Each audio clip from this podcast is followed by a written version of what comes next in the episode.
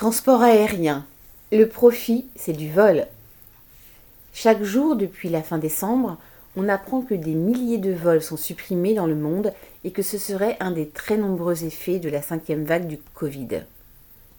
D'une part, des voyageurs atteints ou craignant d'être contaminés à bord ou dans les pays d'arrivée annulent leurs déplacements au dernier moment.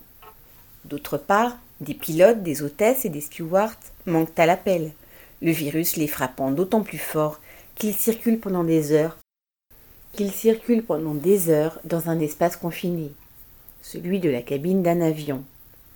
En effet, les compagnies aériennes, comme les sociétés propriétaires des aéroports, ne sont pas forcément les plus en pointe sur les mesures de contrôle au départ et aux arrivées, mesures qui, bien sûr, freinent la bonne marche des affaires. Mais en même temps que l'on assiste donc à une forte contraction des flux d'usagers des transports aériens, on constate aussi que des avions volent à vide. Il y a là un énorme gâchis d'énergie et une folie sur le plan de la sécurité, la multiplication des vols entraînant mécaniquement celle des risques d'incidents, voire d'accidents, sans parler de la pollution sonore et gazeuse. Ce n'est pourtant pas une aberration du point de vue de la course au profit, donc de la concurrence entre les compagnies.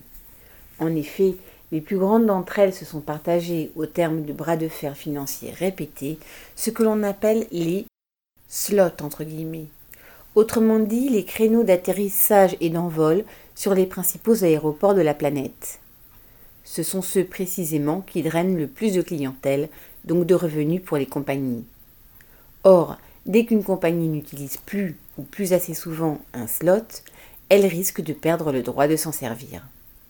Avec comme conséquence que ses concurrents se précipiteront pour s'en emparer. Alors, pour tenter de l'éviter, il faut faire voler des avions à vide. Pour éviter que cela grève trop le budget des compagnies, les plus importantes négocient des accords de tolérance avec des autorités, comme celle de l'Union européenne, qui acceptait 65% de déshérence pour un slot au début de la pandémie et 50% actuellement. Évidemment, malgré tous ces arrangements, faut-il encore qu'il y ait assez d'équipage disponible. Dans le cas d'une compagnie comme Air France, qui a obtenu de l'État qu'il indemnise le chômage partiel, cela tombe bien.